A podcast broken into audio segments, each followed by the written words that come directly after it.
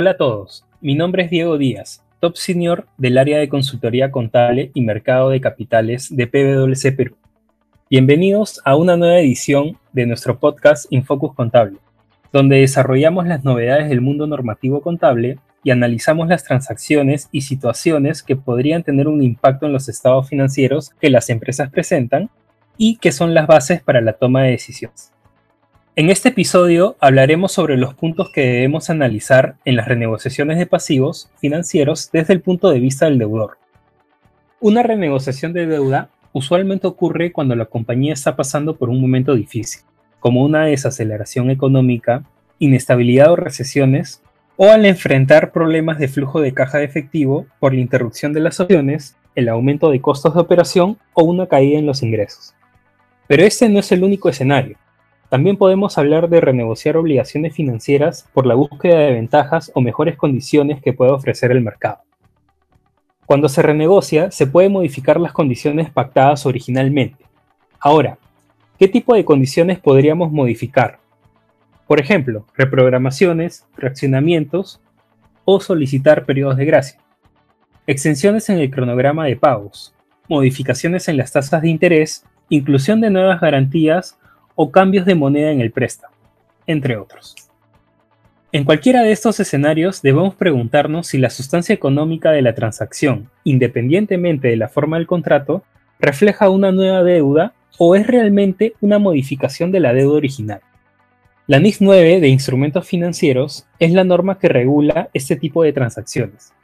De acuerdo con esta norma, el tratamiento contable desde el punto de vista del deudor dependerá de si los cambios implican una modificación sustancial o no.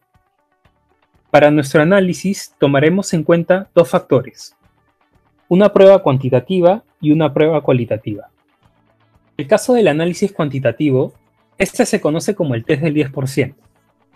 Esta prueba se realizará comparando el valor contable del pasivo financiero versus el valor presente de los flujos pactados utilizando esa interés efectiva de la original.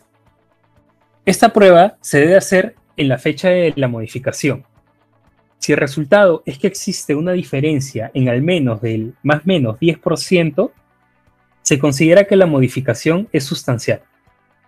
En cuanto al análisis cualitativo, se considera como un cambio sustancial a las modificaciones que cambien el perfil de riesgo de la deuda. Por ejemplo, cambian la moneda del préstamo, cambio drástico en los plazos o en las tasas de interés, como por ejemplo pasar de una tasa de interés fija a una tasa de interés variable.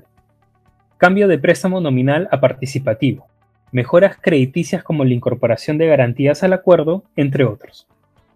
Teniendo en consideración ambas pruebas, como consecuencia contable, si la modificación es sustancial, calificará como una baja contable y deberá eliminarse el instrumento financiero del balance para reconocer una nueva obligación financiera. Caso contrario, si la conclusión nos llevase a que se trata de una modificación, utilizaremos la guía de NIS 9 para reconocer el incontable sin dar de baja el instrumento original.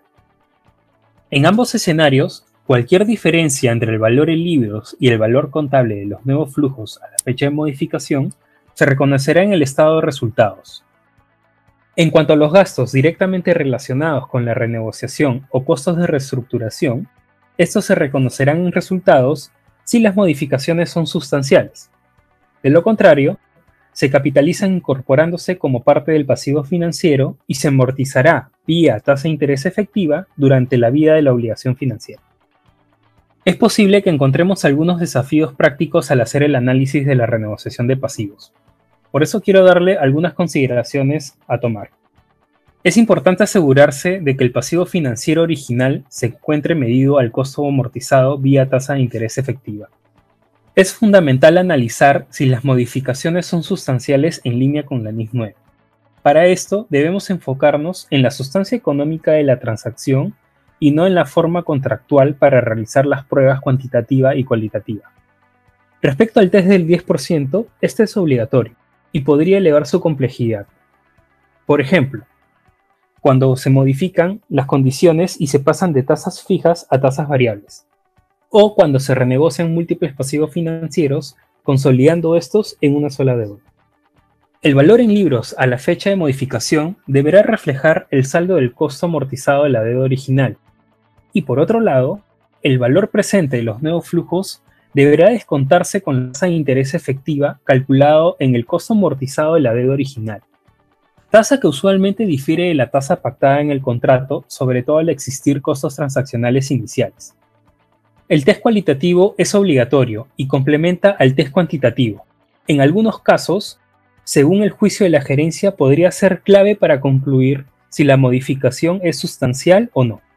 Por último, la gerencia deberá determinar qué gastos directamente asociados a la transacción califican como costos de reestructuración para aplicar el tratamiento correspondiente bajo la NIF 9. Muchas gracias por acompañarnos en este nuevo episodio y hasta la próxima.